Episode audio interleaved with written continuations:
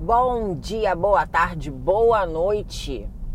Tati Amaral e o Lifecast de hoje está em Salmos 68.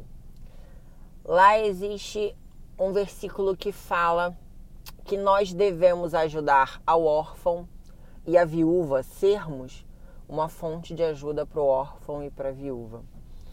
E esse estudo né, o estudo que eu fiz para essa palavra de hoje, ele usava, utilizava como exemplo os caridade, né? Usava como exemplo irmos até os orfanatos e ajudar, principalmente financeiramente, porque muitos deles funcionam por doações. Muitos deles não recebem ajuda do governo, muitos deles não têm um suporte financeiro fixo. E falar de dinheiro é algo muito complicado, né? Eu tenho feito alguns cursos de educação financeira, de reprogramação mental em relação ao dinheiro. E dinheiro ele é um assunto totalmente espiritual. Todas as programações financeiras, todas as é, orientações financeiras sempre têm uma parte destinada à doação. Seja de 5, 10%, sempre tem.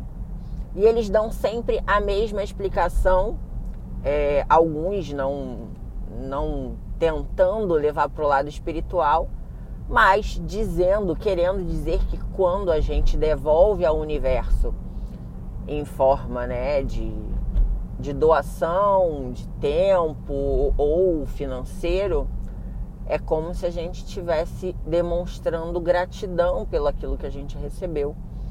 E é uma forma de, de abençoar aquele dinheiro, é uma forma de sacramentar o seu dinheiro. O dinheiro não é sujo, dinheiro não é do diabo, dinheiro não é a raiz de todos os males, de forma alguma, em hipótese alguma.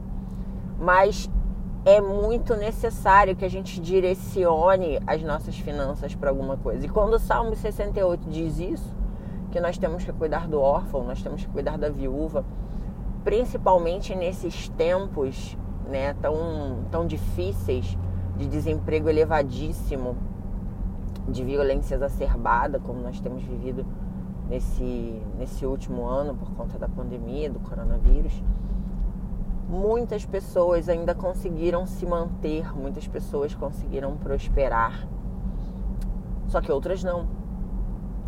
Então, o que se faz necessário? Que a gente avalie as nossas condições, o que está dentro do nosso bolso. Você pode doar grana?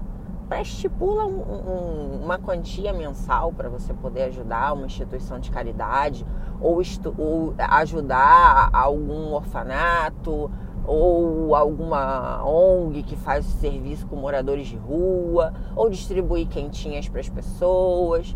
Se você não tem grana, doa seu tempo, vá até uma dessas instituições, leve amor, conte uma história para as crianças, leve um cobertor agora nessa época de frio para quem está dormindo na rua. Faça alguma coisa. Não é pelas suas obras que você vai ser reconhecido, tá? As obras elas não vão salvar ninguém.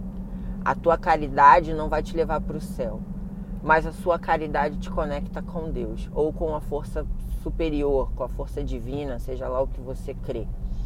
E na meditação de hoje também falou-se muito sobre bondade generosa, né? Sobre bondade amorosa, sobre felicidade é, extrema, e a gente só consegue ser realmente feliz e a gente só consegue é, expressar uma bondade amorosa quando nós estamos ajudando a outra pessoa.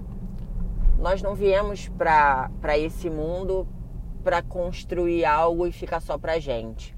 A gente veio para cá para ajudar pessoas. A gente veio para cá para louvar a Deus através das nossas ações como eu disse anteriormente.